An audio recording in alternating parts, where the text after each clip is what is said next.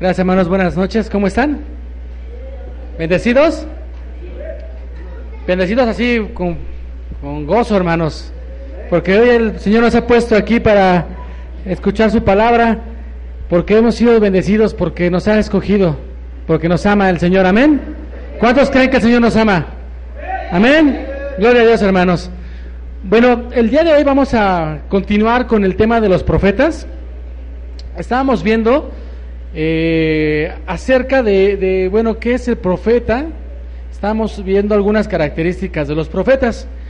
Hoy en particular el tema que les, que les quiero compartir, que, eh, en el cual estuve orando, es el tema de la compañía de profetas. Pero antes que otra cosa me gustaría poner este momento en, en la mano de nuestro Señor. Le invito a que incline su cabeza, cerremos nuestros ojos, pongamos este momento en las manos de nuestro Señor para que toda la palabra provenga de Él. Señor, en esta noche te queremos dar las gracias, Señor, por ese amor que tú nos tienes, por permitirnos venir aquí, Señor. Nos libraste de todo peligro, nos libraste de todo desánimo y estamos aquí con gozo, Señor, para escuchar tu palabra. Te pedimos antes que nada, Señor, que nos perdones por todos nuestros pecados, que nos quites toda contaminación, que nos quites todo, todo aburrimiento, Señor, que todo ese espíritu de aburrimiento, todo ese espíritu de desánimo que quede fuera de nuestras vidas. Más aún, Señor, te pedimos porque la palabra que vamos a escuchar, Señor, sea sembrada en nuestros corazones y sea multiplicada, Señor. Te damos gracias infinitas, Padre, porque sabemos que tú tienes un plan perfecto para nosotros, Señor. Te damos gracias en el nombre de Cristo Jesús. Amén. Amén. Pues ahora sí, hermanos, vamos a, vamos a continuar. Como les, les, decía, el tema que vamos a ver se llama compañía de profetas. Y me gustaría saber, antes de poder entrar a detalle, poder hacer una breve recapitulación de lo que hemos visto. Para eso me gustaría que alguno de ustedes me pudiera decir qué es la profecía o qué, qué, a qué nos referimos con los profetas.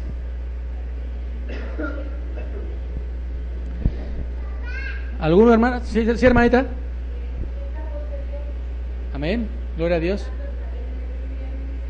Gloria a Dios. Amén. En efecto, sabemos que la profecía es aquella palabra que el Señor quiere darnos y para ello nos usa como instrumentos.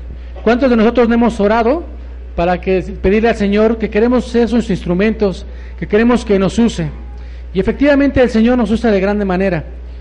Cuando nosotros ponemos nuestro corazón dispuesto, el Señor nos utiliza para llevar su palabra. Más aún también escuchamos la palabra del Señor cuando estamos afligidos, cuando tenemos alguna necesidad. Y es cuando entonces escuchamos la palabra profética, que es muy diferente del ministerio del don de la profecía.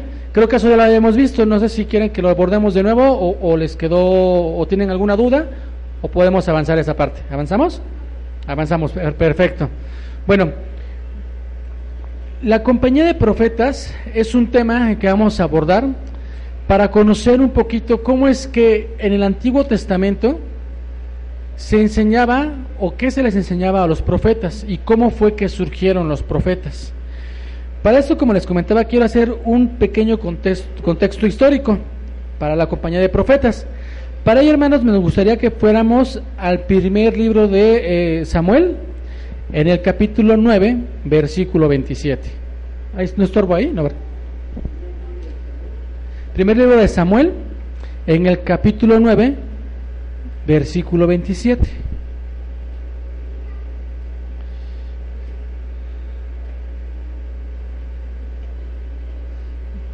Amén, ¿todos estamos ahí? Dice el primer libro de Samuel, capítulo 9, versículo 27. Y descendiendo ellos al extremo de la ciudad, dijo Samuel a Saúl, di al criado que se adelante. Y se adelantó el criado, mas espera tú un poco para que te declare la palabra de Dios. Amén. Estamos viendo aquí cómo Samuel está diciendo a Saúl que le va a declarar la palabra de Dios. Quiere decir que Dios ya le había transmitido una palabra a Samuel y que se la iba a comunicar a Saúl. ¿Cierto? Entonces, eh, hermanos, el, toda aquella que sea palabra profética tiene que venir precisamente de Dios. Si no viene de Dios, pues no es una palabra profética. Pero aquí es donde vemos sustentado esto, que dice que le va a declarar palabra de Dios. Entonces, cuando escuchamos que alguien manda profecía, o usted no, eh, tiene el don de la profecía, es porque es Dios quien está hablando.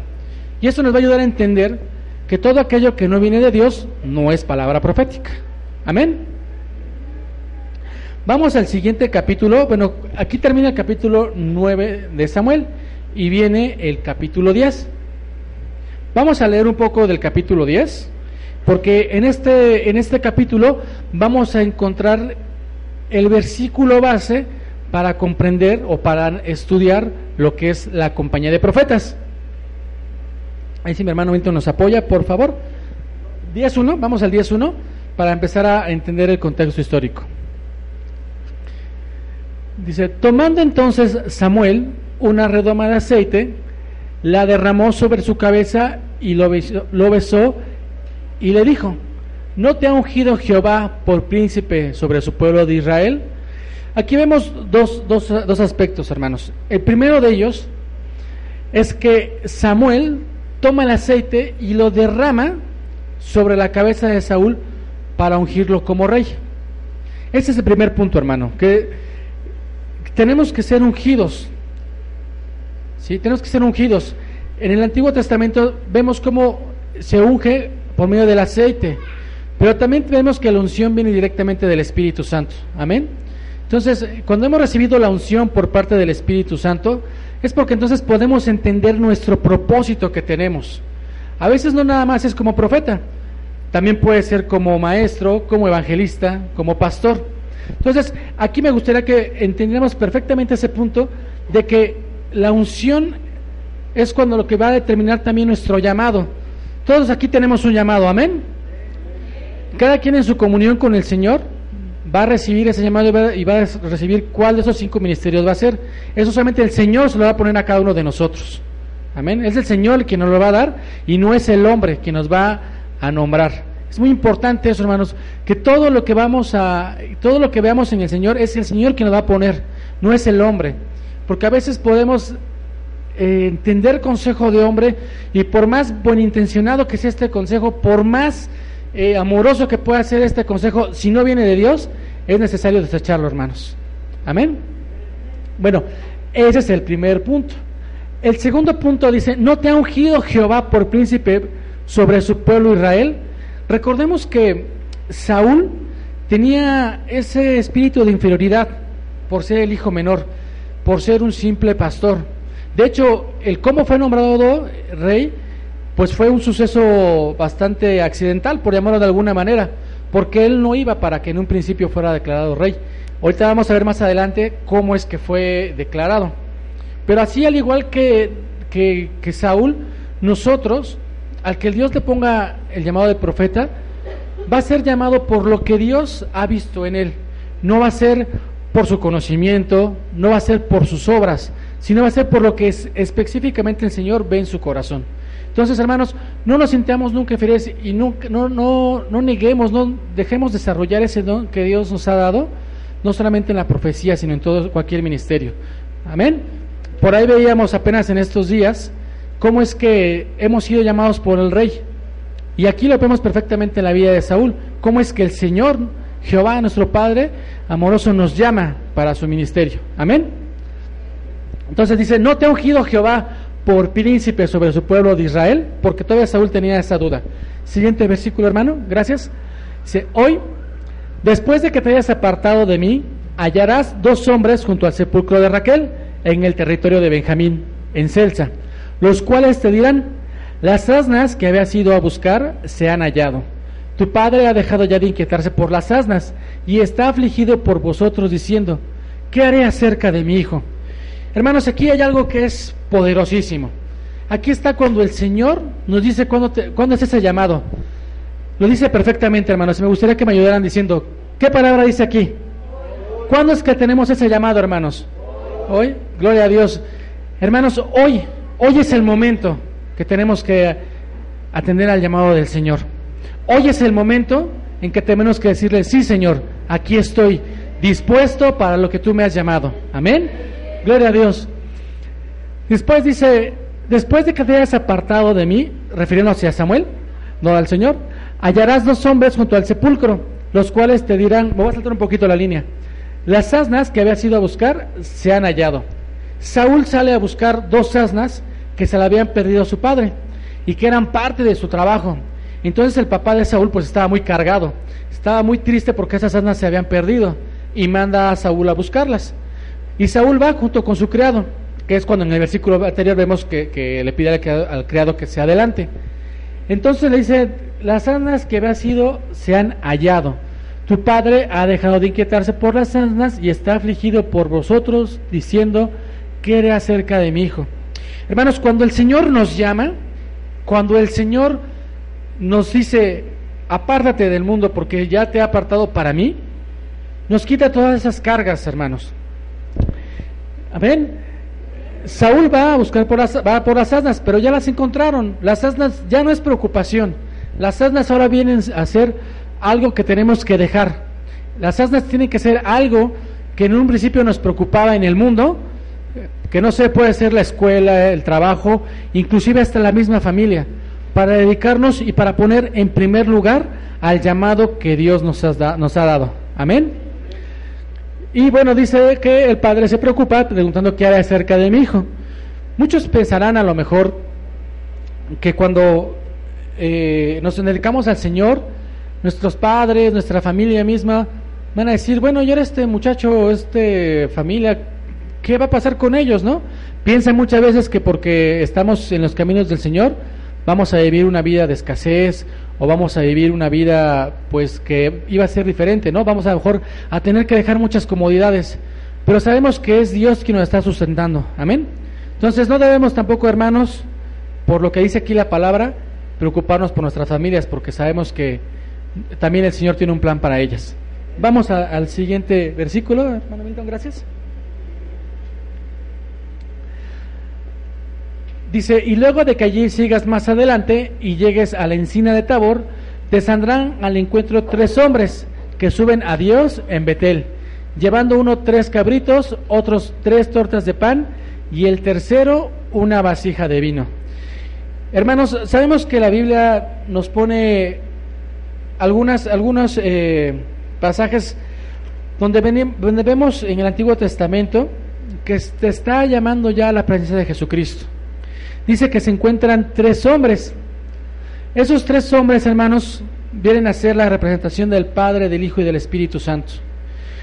Dice, y otros que van a llevar tres tortas de pan, y el tercero una vasija de vino. Vamos al siguiente versículo, hermano, por favor. Bueno, eso que, eso que estoy leyendo ahorita es el contexto histórico para entender lo que es la compañía de profetas. Dice, los cuales, luego de que te hayan saludado, te darán dos panes los que tomarás de mano de ellos.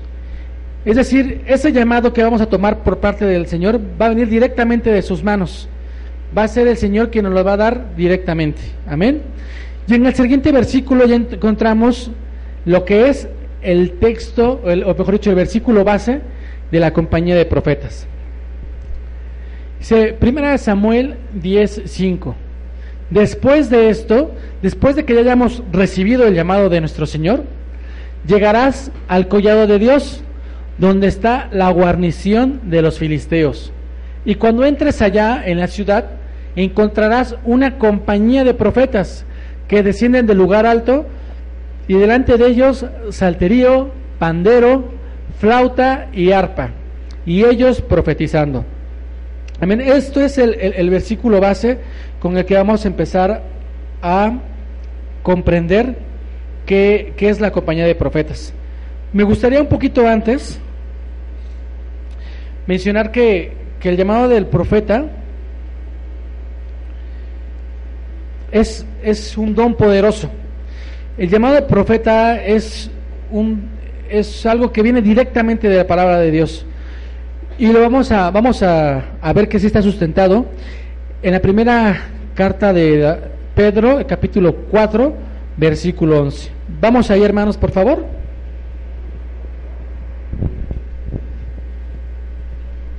Primera de Pedro 4:11, cuando todos los digan, por favor, cuando todos lo tengan, por favor digan amén.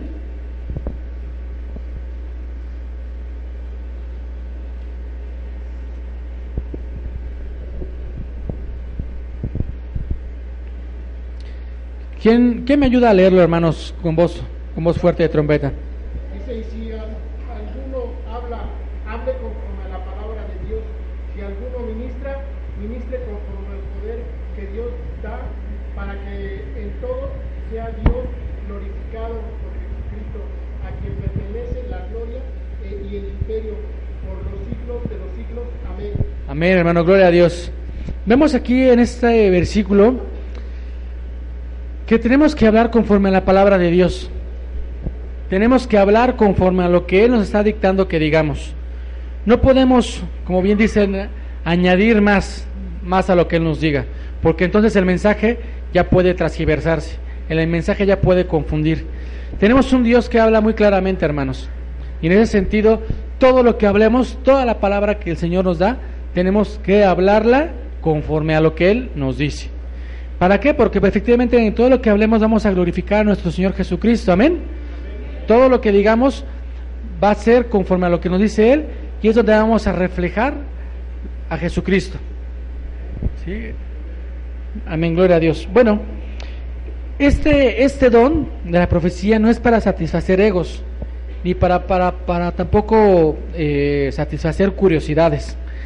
Este don de la profecía debe de ser, eh, o debe de ser, mejor dicho, instruido, debe de ser, eh, ay, se me fue la palabra, cultivado con tres aspectos fundamentales, hermanos. El primero de ellos, voy a anotarlo aquí, como inciso A. No es para satisfacer egos ni curiosidades. Sí.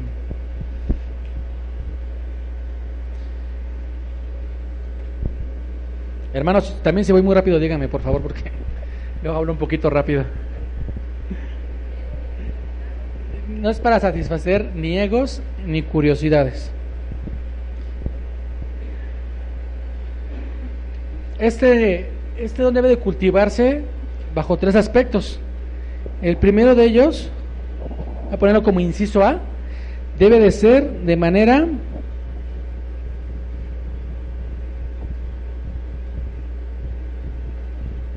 responsable.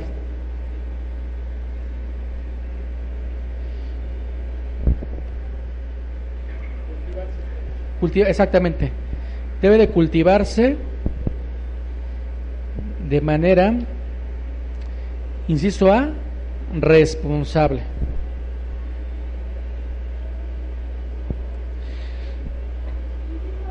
Ajá, responsable. Aquí, déjenme acercarlo un poquito más. O, ¿sí? ¿Sí? ¿Sí? ¿Sí ven hermanos ahí atrás? ¿Sí? ¿Seguros?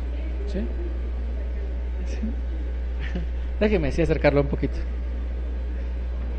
Díganme hermanos, porque a lo mejor yo pienso que sí ven y... O hago la letra un poquito más grande, ¿verdad? ¿Dónde? Este de acá sí se prende. ¿Sí? Gracias. Ok. Sí, bueno, ahorita porque se pierde un poquito, pero ahorita lo, ahorita lo, ahorita lo ponemos. El inciso A. Este para acá.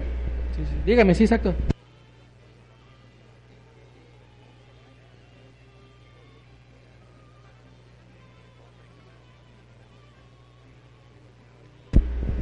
Hermanos, también es trampa, ¿eh? Para que se acerquen más. Sí. Ok, hermanos. Aquí con el, con el aspecto de responsable, eh, me refiero básicamente a que, pues bueno, si vamos a estar involucrados en la palabra del Señor, que estemos realmente involucrados, que dejemos todo afán en las manos del Señor para que podamos hacerlo de manera responsable. El don de la profecía, al igual que los demás eh, ministerios hermanos, no es un juego. Es algo que tenemos que asumir como un compromiso ante Dios. Porque es, nuestro compromiso no es con el hombre, no es con una iglesia, no es con un apóstol, no es con un pastor, es con el Señor. Entonces, eh, yo los exhorto, hermanos, en el amor a Cristo, a que seamos responsables con nuestro llamado, seamos eh, eh, comprometidos con el Señor, con ese amor con el que el Señor nos, nos, nos da, nos manifiesta, también nosotros regresarle ese, ese amor. El inciso B tiene que ser con una forma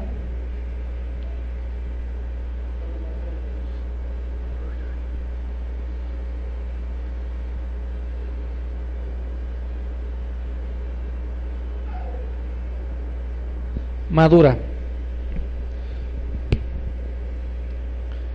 ¿Por qué madura, hermanos? Y con madurez no me refiero a la edad. Con madurez eh, no me refiero a que muchas veces, eh, y va, va, de la mano con la responsabilidad, no, no le damos el, el peso que esto tiene. ¿sí? No, no estamos hablando de una cuestión meramente escolar o una cuestión laboral. Estamos hablando de los caminos de Dios. Estamos hablando de la palabra que el Señor nos quiere dar. Entonces, no es una cuestión de que sea un juego, no es un club social o no es una pasatiempo el que estamos haciendo al venir a aprender la palabra del Señor. Tenemos que asumir con madurez que si hemos, nos hemos comprometido a estar, es porque tenemos que estar con el Señor. Amén.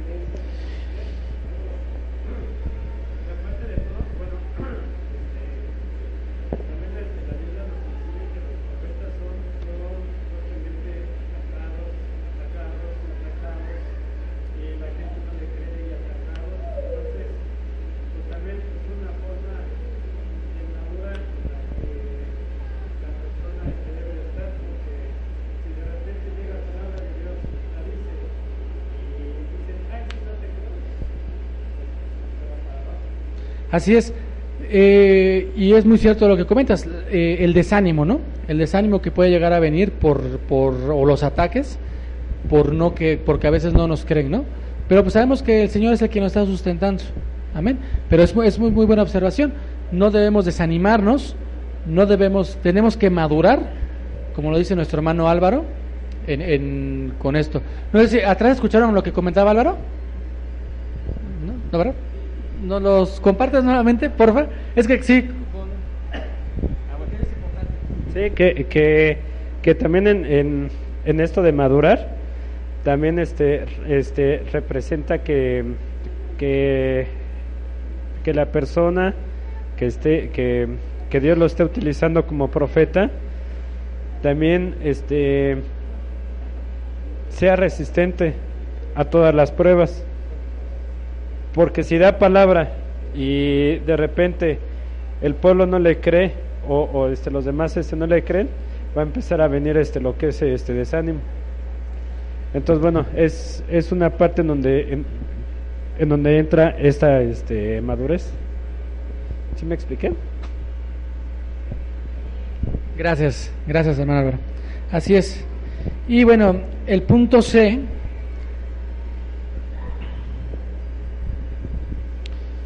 tiene que ser este don cultivado con una supervisión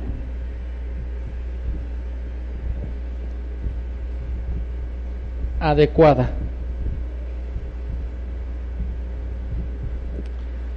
Es decir, no podemos ser del 100% autodidactas, creer que lo sabemos todo. Tenemos líderes a los que tenemos que pedirles consejo, tenemos líderes a los que tenemos que consultar y pedirles instrucción y pedir que este líder esté pues en los caminos de Dios, que estemos, tenemos que orar por nuestros líderes para que ellos puedan ser eh, también a su vez eh, compartir, sí. Ah. Así, ah, bueno, comenta el apóstol que sí que dice que el profeta está bajo la autoridad del apóstol. Y en efecto, tenemos que tener esa supervisión, esa supervisión porque a veces, hermanos, todos, todos eh, pues podemos pecar ¿sí? en ese sentido, en creer que sabemos, en, que en creer que tenemos mucho estudio, pero pues sí, efectivamente tenemos que ser, tenemos que ser guiados y no ser soberbios con esto, con el hecho de pensar de que sabemos todo. El Antiguo Testamento siempre mira hacia el futuro, eh, manifestando o que es el cumplimiento de la llegada de Jesucristo. Es como una forma de profetizar, hermanos, lo que es la profecía o lo que es el, llamado, la venida del Señor Jesucristo. Por lo tanto, hermanos, dentro de la compañía de profetas tenemos que ser, primer lugar, ya, y apartando ya, terminando con este, con este punto, sino como, como profetas tenemos que ser, uno, formados al carácter de Cristo. Nuestro Señor Jesucristo, y viene a tema con lo que nos comentaba nuestro hermano Álvaro, no se desanimaba, a él no le creyeron que él era el Mesías, pero en ningún momento se desanimó. Amén. Señor Jesucristo estuvo firme porque él sabía lo que, lo que tenía preparado el Señor para él. Más aún, estando en la cruz, él sabía que ese era su destino. Amén. Entonces, tenemos que ser formados al carácter de nuestro Señor Jesucristo. El Señor Jesucristo es nuestra guía. Es lo que nos lleva al Padre. Nadie va al Padre si no conoce a Jesucristo. Amén. Tenemos que ser educados y formados en el oficio del profeta.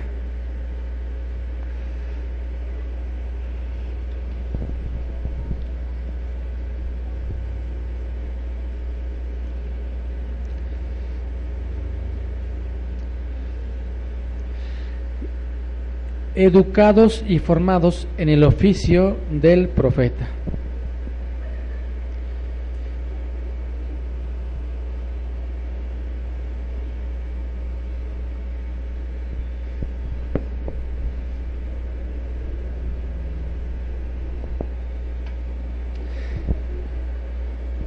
Tenemos que ser hermanos enviados a desarrollar la tarea a que Dios nos a la que Dios nos ha mandado. Es el punto el punto 3, enviados ajá, a desarrollar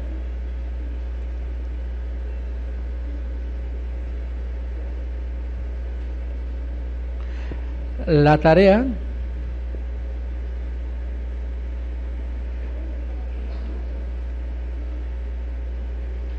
la que Dios nos ha mandado.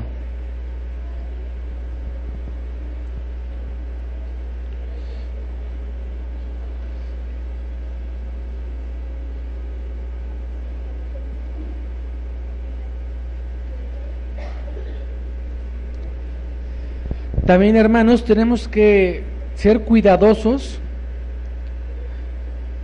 en lo espiritual En lo familiar, cuidados, o tenemos que tener cuidado en lo espiritual, tener cuidado en lo espiritual,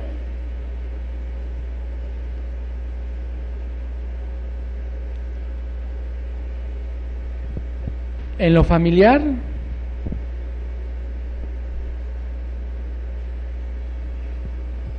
en lo físico y también en lo financiero. Financiero. ¿Por qué, hermanos? ¿Por qué tenemos que tener estos cuidados en estas áreas de nuestra vida? Porque como profetas tenemos que estar muy, muy metidos en la palabra de Dios. Parte de ello por los ataques que nos vienen. Y si nos, esos ataques vienen en lo familiar, pues va a ser como una, algo que nos va a desbalancear y vamos a descuidar lo espiritual y no podemos dejarlo descuidado. Por lo tanto, hermanos, tenemos que estar muy metidos con el Señor en oración, en ayuno, para que ninguna de estas áreas queden descuidadas y no venga a ser un flanco para que el enemigo nos ataque. Amén.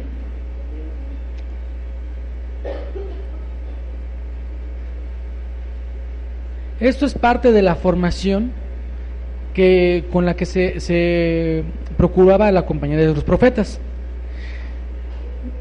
¿Por qué era esto, hermanos? Pues porque la administración profética puede traer sanidad, pero si no está bien cuidada, también puede traer destrucción.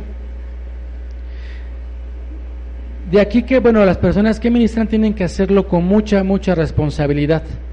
No podemos estar en los caminos de Dios sin antes pedir perdón por nuestros pecados y tenemos que ser descontaminados antes de poder ministrar. Porque así como una buena administración trae sanidad, si estamos contaminados podemos traer destrucción y ya no seríamos de edificación. Y si ya no somos de edificación, pues ya no es palabra del Señor. Por eso es que no hay que confundirlo.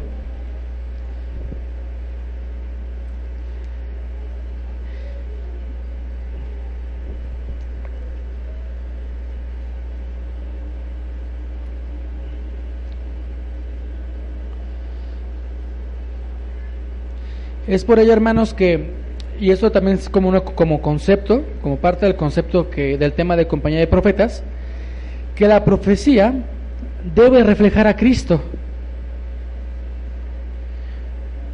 No solamente en su palabra, sino también en su mente, en su voluntad, en su carácter y en su corazón.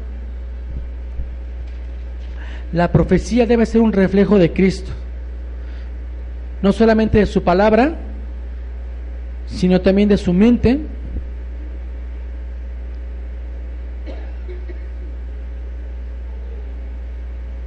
de su voluntad,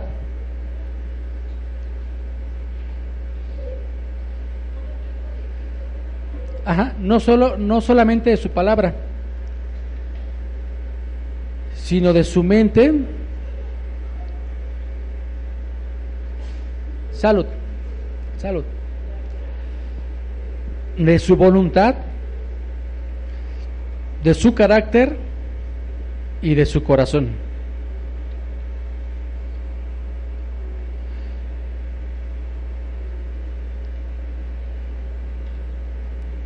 Cuando eso sucede, hermanos, entonces estamos reflejando o estamos comunicando las verdades de Dios estaremos viviendo en la promesa de Dios y estaremos mostrando la presencia de nuestro Señor. Amén. Vamos a, ver, vamos a notar, por favor hermanos, cuáles son algunos de los enemigos de la compañía de profetas.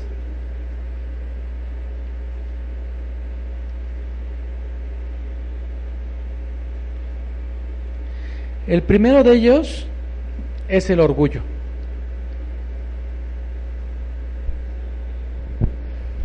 No podemos manifestar palabra del Señor, no podemos manifestar palabra de Jesucristo si somos personas orgullosas. ¿Por qué? Pues porque, bueno, el Señor Jesucristo en ningún momento de su vida fue orgulloso. Amén. El Señor Jesucristo en ningún pasaje se muestra que él haya sido una persona orgullosa. nosotros somos imitadores de Cristo, amén. Amén. Entonces, si somos imitadores de Cristo, hermanos, hoy es el día para que dejemos a un lado el orgullo. Hoy es el día para que pidamos al Señor que para que podamos ministrar su palabra, sea quitado de nosotros el orgullo. Amén. Tampoco debe de haber, o mejor dicho, otro enemigo es la falta de carácter.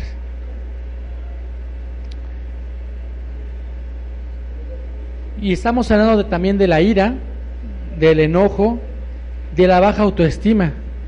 No pensar, hermanos, que no podemos ser aquellos profetas que el Señor quiere utilizar, porque a lo mejor venimos de una vida o venimos de un estilo de vida que ante los ojos de Dios no era bueno, pero sabemos que el Señor precisamente nos apartó de ese camino y ahí está su grandeza en que Él se fortaleció en nuestras debilidades. Por lo tanto, hermanos, debemos de sentirnos dignos de saber que somos hijos de Dios y que somos herramienta suya. Amén. Tampoco, otro, otro enemigo que, que no debemos dejar que esté presente en nuestras vidas es el espíritu de Jezabel. Es ese espíritu de seducción, ese espíritu de muerte que viene a envolvernos con cosas del mundo. Oye, pero ¿cómo vas a dedicarte al Señor si tienes que trabajar? Bueno, sabemos que el Señor es nuestro sustento. Si no debemos dejarnos envolver por este espíritu que nos lleva a la perdición.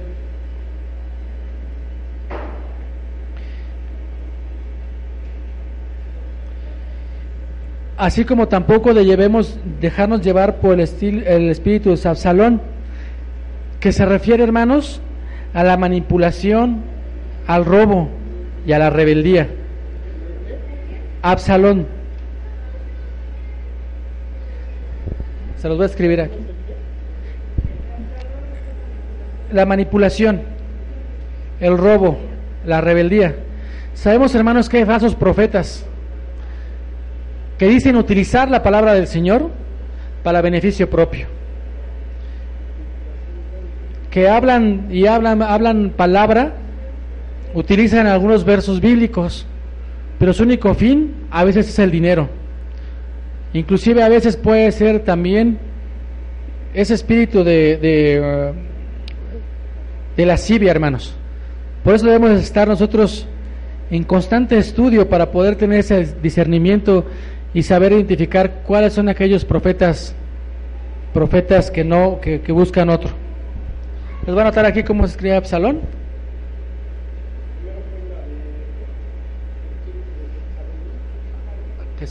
Así es, Absalón.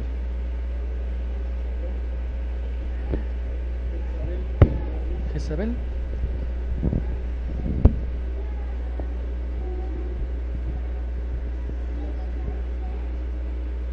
Absalón está vinculado con lo que es la manipulación.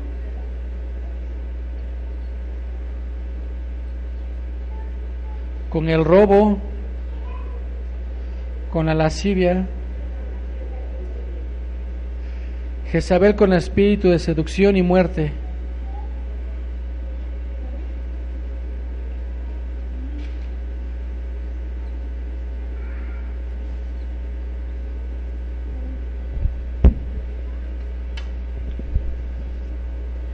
Tenemos que estar orando mucho, hermanos, para que estos espíritus sean destruidos.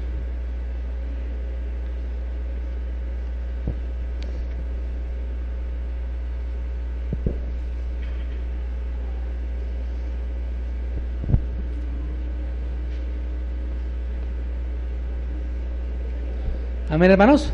¿Sí? Ok. Bueno, entonces, ya comprendo un poquito lo, que es el, el, el contexto, hermanos, vamos a seguir con la con la diapositiva número 3. Perdón, con la diapositiva, sí, con la diapositiva número 3.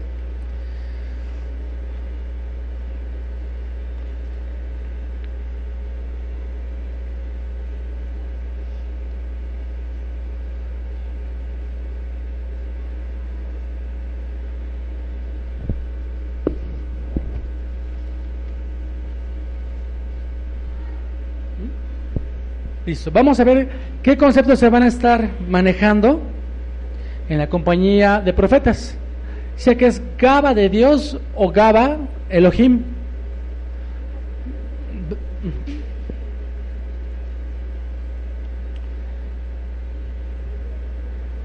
Ahorita les explico la raíz de, de esa palabra y su significado.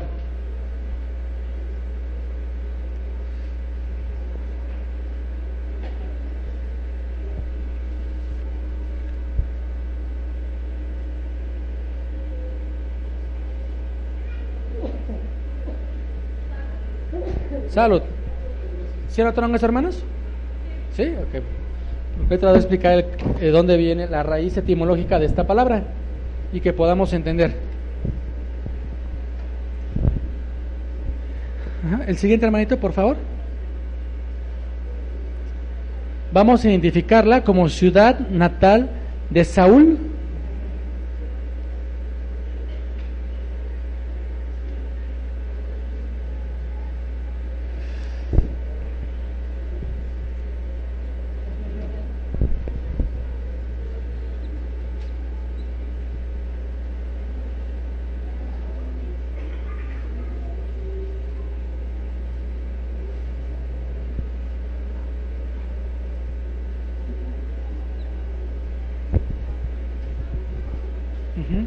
Vamos a ver también que el siguiente hermanito, por favor. ¿Qué es collado de Dios?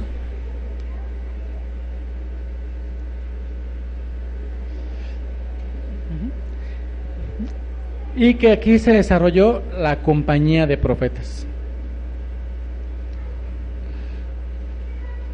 Todo esto, hermanos, tiene el mismo significado.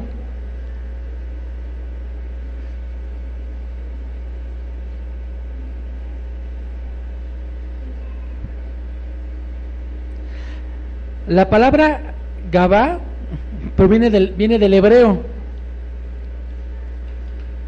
La mayoría de lo que se está escrito en el Antiguo Testamento vienen de raíces hebreas.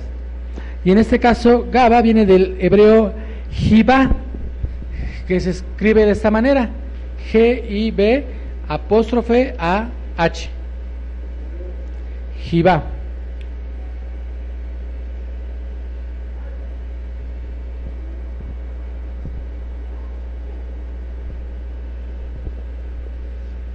Y significa altura,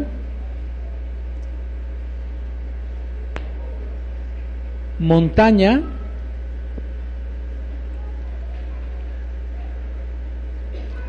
significa también colina muy alta y hermosa, muy alta y hermosa.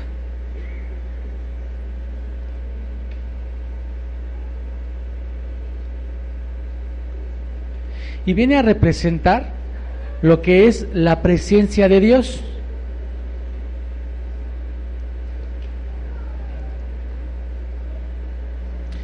Viene a indicar, hermanos, que la tierra le pertenece a Dios y no al mundo, ni a los filisteos. Recordemos que el pueblo de Israel estaba en, en constante pelea con los filisteos. Por lo tanto, Cava de Dios significa eso, que es la tierra, que es lo que le pertenece a Dios.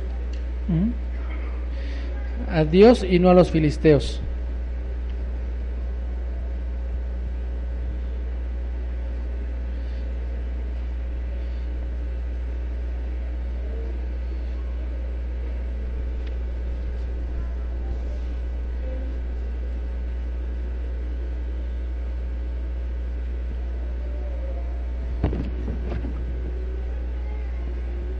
Amén. Regresando un poquito a, la diapositiva de Primera de Samuel. Por favor, hermano Milton. A la anterior diapositiva.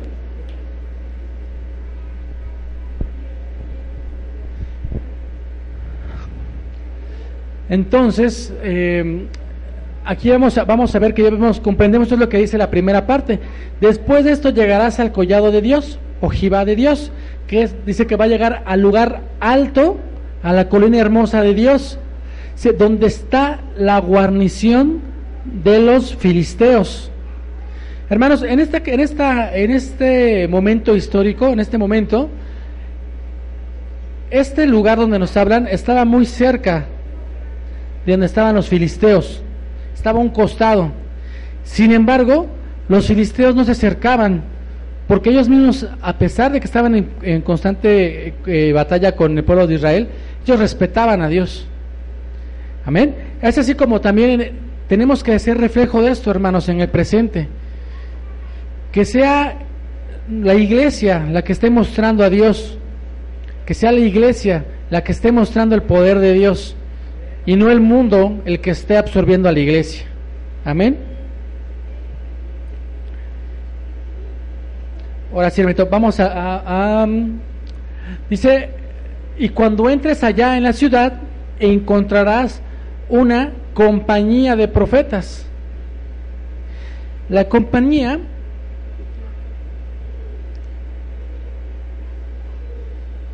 son aquellos,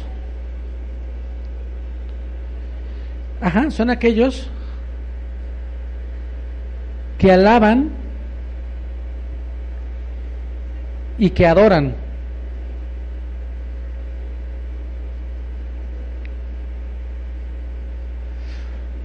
Más adelante vamos a comprender por qué se dice que la alabanza es profética. Ahorita vamos a comprender que para entender este, este versículo, compañía de profetas son aquellos que alaban y que adoran, que descienden del lugar alto del Señor, que es el collado. Collado también significa lugar alto, que es Gaba de, Gaba de de Dios.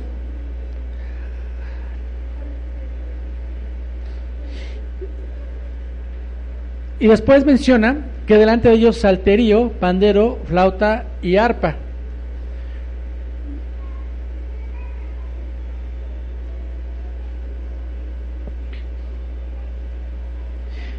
El santerío es la danza de nuestro cuerpo.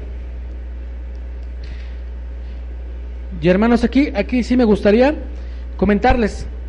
Es muy importante, hermanos, que cuando estemos en alabanza, alabemos al Señor también con nuestro cuerpo.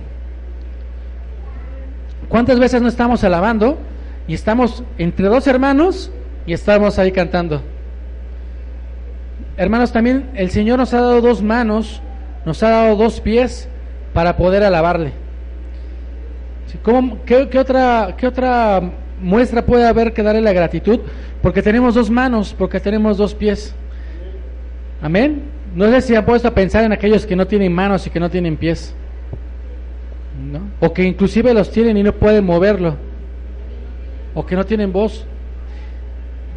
Entonces, hermanos, yo los exhorto a que en la alabanza alabemos al Señor con todo nuestro cuerpo, con todo ese gozo que tenemos de darle las gracias por muchas cosas, pero seamos conscientes de que tenemos dos manos y dos pies para alabarle. Amén.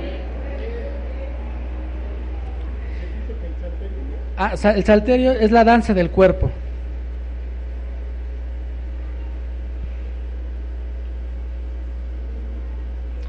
El pandero. El pandero es un instrumento de percusión y es el reflejo de alabar a Dios con nuestro corazón. Nuestro corazón, ¿cómo hace?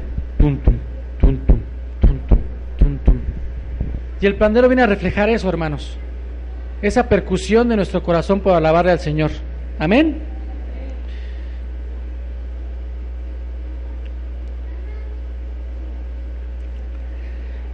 La flauta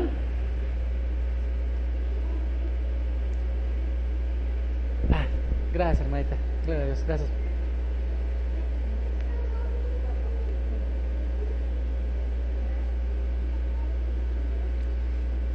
La, la, flauta es la alabanza del viento, o mejor dicho, es un instrumento de viento, pero nuestra voz también es un instrumento de viento, hermanos. Por eso creemos de también cantarle al Señor, no quedarnos callados en la alabanza. Y no hay pretexto de que digan, ay, es que no me sé esa canción. Precisamente nuestros hermanos de multimedia la ponen ahí para que podamos cantarla todos. Amén. Hermanos, ¿cuántos de aquí vamos a alabar al Señor con todo nuestro cuerpo y con toda nuestra voz? Amén. Gloria a Dios por ese amén, porque se escucha con más gozo. Amén.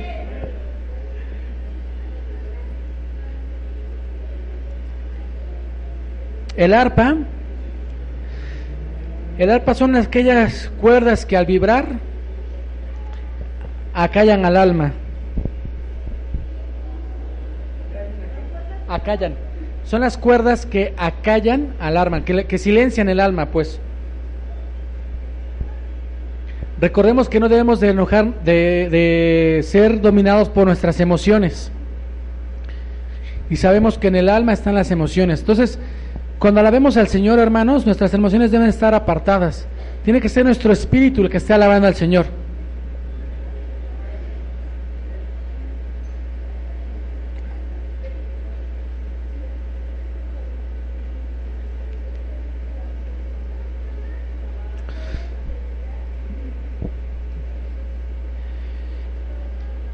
Entonces, hermanos, cuando estamos alabando y en la alabanza hay profecía, el resultado es que Dios nos muda en otro hombre.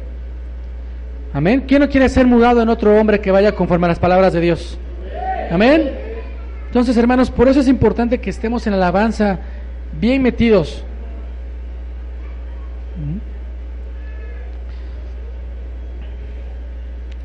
Esto es lo que quiere demostrar este, este este versículo, hermanos. Mostrar el poder de Dios, porque el Señor habita aún en la guarnición de los filisteos y los filisteos no lo tocan. Amén. Y porque la compañía de profetas, hermanos, tiene que estar en constante adoración y alabanza al Señor. Amén. Por lo tanto, hermanos, la compañía de profetas o la casa profética es un lugar especial para los que son llamados tanto al, llamados a los que a ejecutar el don de la profecía como a desarrollar el oficio del profeta.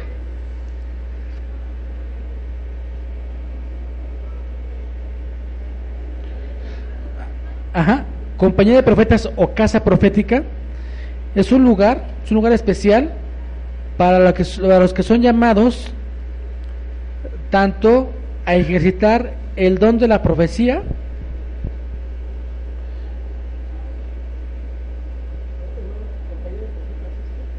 es un lugar especial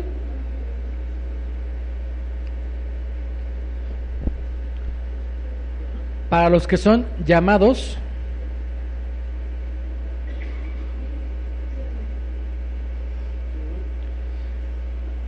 a ejecutar el don de la profecía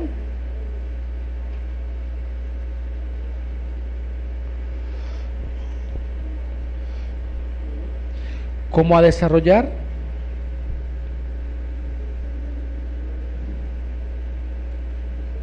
el don del profeta.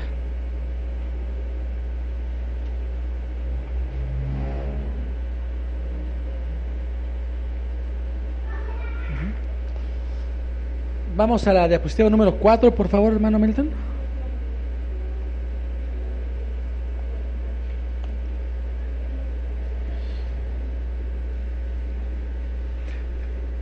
Esas eran, hermanos, las principales materias que se enseñaban en la compañía de profetas. El primero, pues, era el conocimiento de la ley.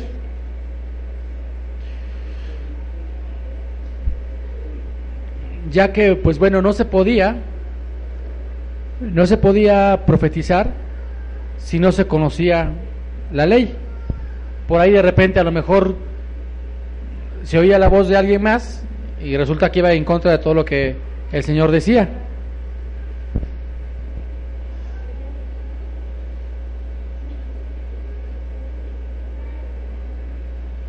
Y el segundo,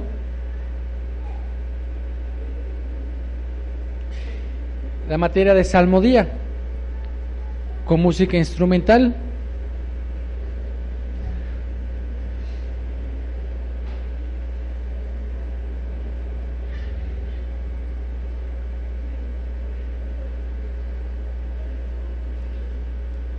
Esa salmodía, pues bueno, era también llamada para profetizar, porque sabemos que el Señor, el Señor está en medio de la alabanza. Amén.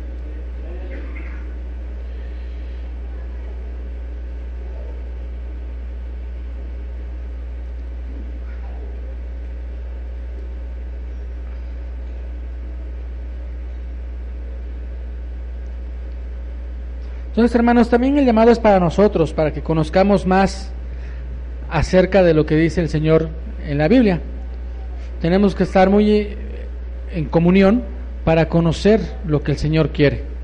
Amén. Vamos a la siguiente diapositiva, hermano Milton, por favor.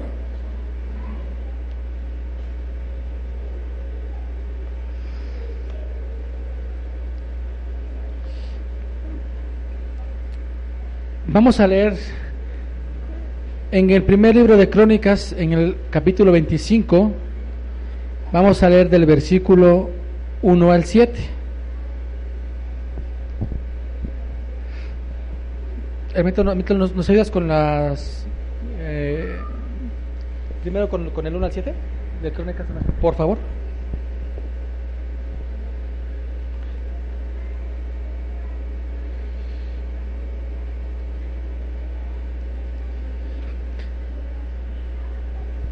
Primera de Crónicas, capítulo 25, versículo 1. El autor del libro es Samuel. Dice la palabra del Señor. Asimismo, David y los jefes del ejército apartaron para el ministerio a los hijos de Asaf, de Hernán y de Jedutún, para que profetizasen con arpas, salterios y címbalos. Y el número de ellos, hombres idóneos para la alabanza de su ministerio, fue para la obra, perdón. Y aquí empieza a desarrollar quiénes eran. De los hijos de Asaf eran Sakur, José, Netanías y Azarela, hijos de Asaf, bajo la dirección de Asaf, el cual profetizaba bajo las órdenes del rey. Siguiente, hermano.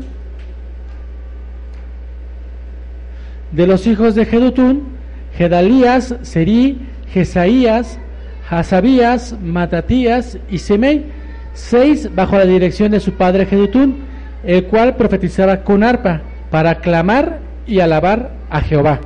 Hablemos específicamente cada uno de los versículos para que eran llamados en especial. De los hijos de Jedutún, eh, bueno, listo, el siguiente. De los hijos de Emán eran Buquías, Matanías, Uziel, Sebuel, Jeremot, Ananías, Hananí, Eliata, Gidalti, Romanti, Eser, Josbecasá, Maloti, Jotir y Mahasiot. El siguiente manito. Todos estos fueron hijos de Emán, vidente del rey en las cosas de Dios, para exaltar su poder. Y Dios dio a Emán catorce hijos y tres hijas. Siguiente. Y todos estos estaban bajo la dirección de su padre en la música, en la casa de Jehová, con címbalos, salterios y arpas para el ministerio del templo de Dios. Asaf, Jedutún y Hermán estaban por disposición del rey. Aquí es como vemos, hermanos, como cada uno de ellos tenía un área en específica donde iba a estar trabajando para alabar al Señor. El siguiente, manito. El siguiente. Y el número de ellos, con sus hermanos, instruidos en el canto para Jehová, todos los aptos fueron 288. Es decir, todos fueron ellos llamados para un fin en específico y fueron apartados 288. Amén. Vamos a ver algunas concordancias, hermanos. En Primera de Crónicas 16 42.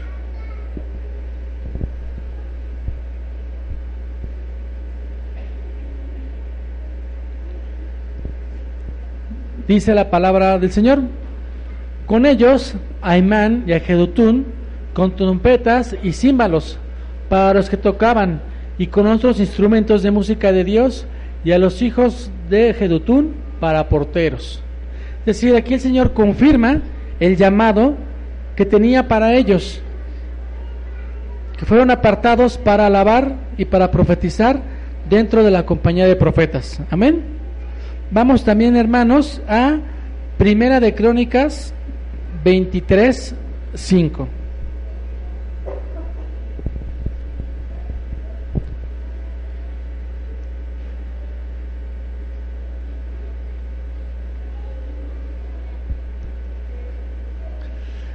Dice la palabra, además cuatro mil porteros y cuatro mil para alabar a Jehová, dijo David, con los instrumentos que he hecho para tributar alabanzas.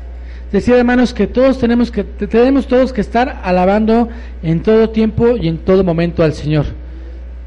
Alabarlo y adorarlo con música como se refiere aquí, con música de salmodía, pero también con nuestras propias vidas. Amén.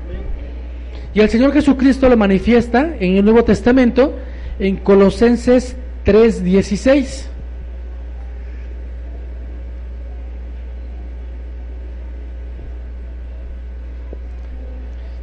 Dice la palabra del Señor.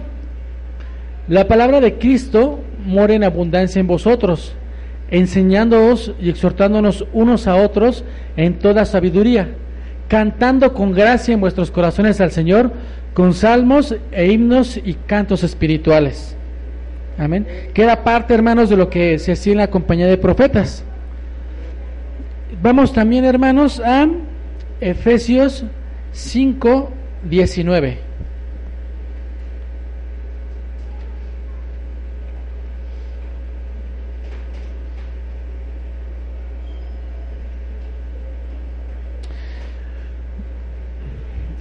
Efesios 5, 19. hablando entre vosotros, entre vosotros, perdón, con salmos, con himnos y cantos espirituales, cánticos espirituales, cantando y alabando al Señor en vuestros corazones. Hermanos, si no es de nuestro corazón, ¿de dónde va a salir ese gozo para cantar al Señor? Amén. Debemos de estar siempre con ese gozo que el Señor ha sembrado en nuestros corazones para alabarle y cantarle y adorarle. Vamos, hermanito Milton, por favor, a la siguiente diapositiva, que es la diapositiva número 6, donde vamos a ver un poco acerca del término de compañía. El término hebreo, traducido compañía, no es el mismo que el que se manifiesta en la primera de Samuel 19:20, que, que en, algunas, eh, en algunas versiones aparece como compañía y que otras versiones se traducen como asamblea. ¿Mm? ¿Ahí? Sí.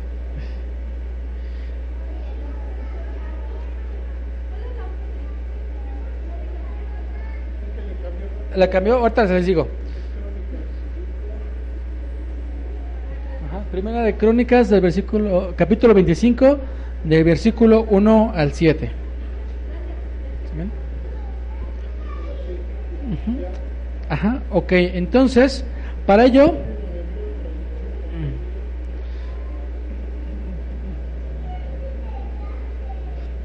vamos a ver que el término compañía, algunas versiones dicen asamblea. Dice el primer libro de Samuel, en el capítulo 19, versículo 20, en la, eh, donde el autor pues es, es Samuel, dice la palabra del Señor. Entonces Saúl envió mensajeros para que trajeran a David, los cuales vinieron una compañía de profetas que profetizaban y a Samuel que estaba allí y los presidía. Y vino el Espíritu de Dios sobre mensajeros de Saúl y ellos también profetizaron. Entonces quiere decir que en todo momento cuando se está profetizando, hermanos, es la presencia del Espíritu de Dios que se está manifestando. Amén. A poner tanto la luz.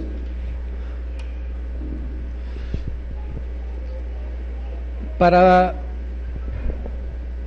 comentarles qué significa compañía y qué es asamblea.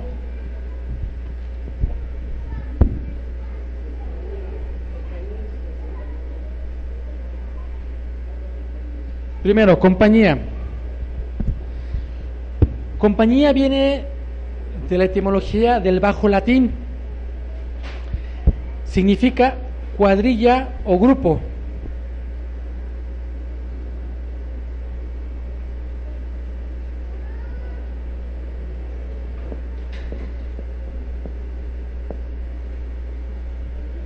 Cuadrilla o grupo. En este contexto significa colectividad, reunión o multitud. Estamos mencionando que se reunían varios profetas, entonces era la compañía o multitud. Este concepto actualmente se utiliza mucho para lo que son cuestiones militares. Una compañía es una formación de cierto número de elementos. Entonces, compañía se refería propiamente a esa reunión.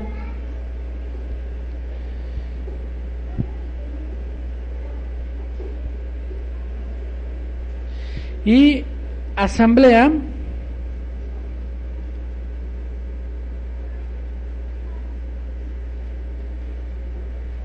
asamblea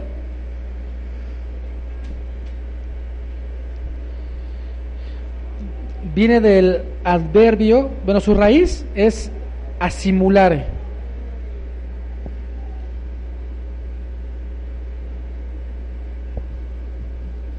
Ajá, y la raíz viene de simul.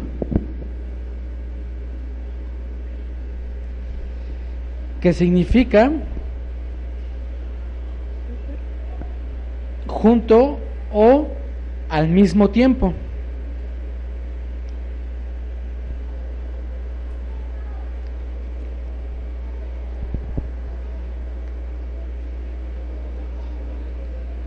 Asamblea a simulare, que es igual a simul, viene de un adverbio. El adverbio significa junto o al mismo tiempo.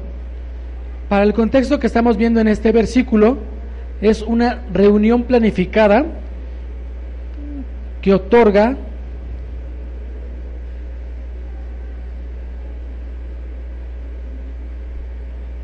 que otorga la palabra a las personas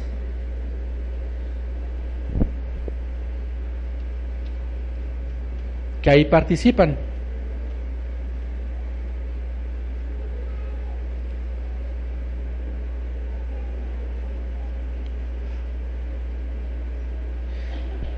La diferencia, hermanos, es que, por ejemplo, en la compañía, mientras que en la compañía nada más estaban reunidos, en la asamblea de profetas se tomaban decisiones.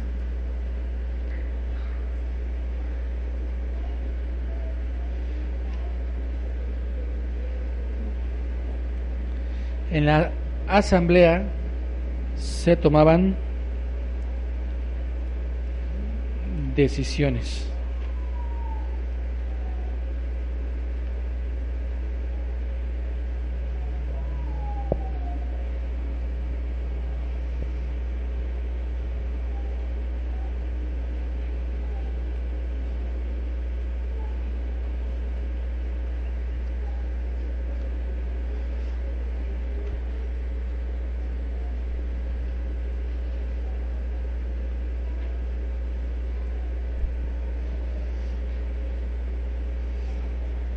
Vamos a Vamos a la diapositiva número 7 para concluir el día de hoy. A la diapositiva número 7. Ah, ¿ya terminaron hermano de escribir? ¿Sí?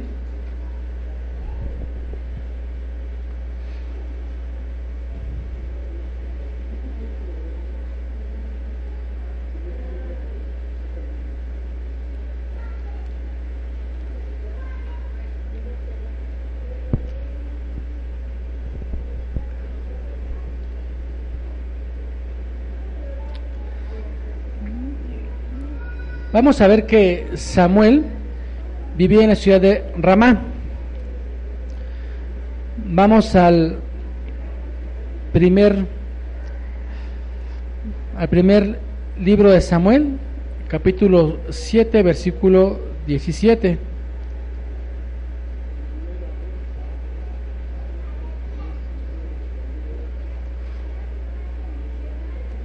Siete diecisiete.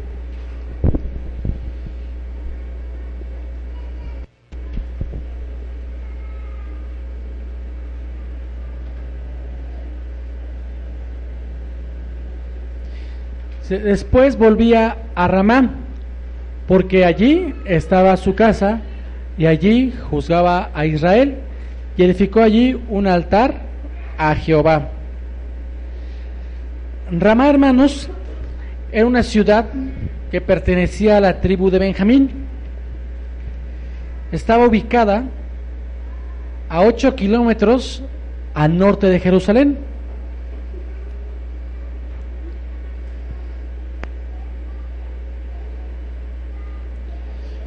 A 8 kilómetros al norte de Jerusalén. Sí, perteneciente a la tribu de Benjamín. Ramán era una ciudad perteneciente a la tribu de Benjamín. Estaba ubicado donde estaba la tribu de Benjamín. Y geográficamente estaba ubicada a 8 kilómetros al norte de Jerusalén. Ramá. Vamos ahí al libro de Josué, en el versículo, perdón, en el capítulo 18, versículo 25. a 8 kilómetros al norte de Jerusalén. Su ubicación geográfica.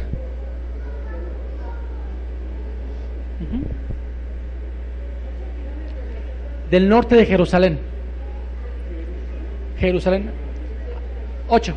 Ah, 18.25, perdón. Josué 18.25.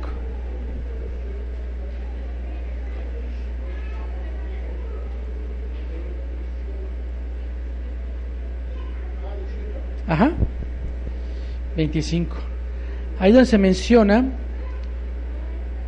a la ciudad de Ramá. Desde el 21, sí. Sí, hermano, por favor.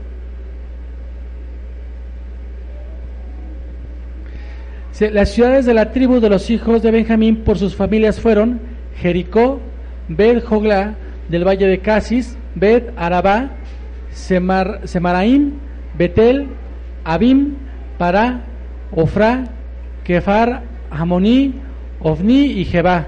Doce ciudades con sus aldeas, Gabaón, Ramá y Berot. Ahí es donde está ubicada, eh, o cómo es que pertenecía dentro de las doce tribus, donde estaba la ciudad de Ramá. Amén. Bueno, hermanos, vamos a dejarla hasta ahí el día de hoy. Vamos a continuar la siguiente semana. ¿Cómo es que Samuel reinaba en Ramá? Amén. Vamos a darle gracias al Señor por este momento. Vamos a cerrar nuestros ojos.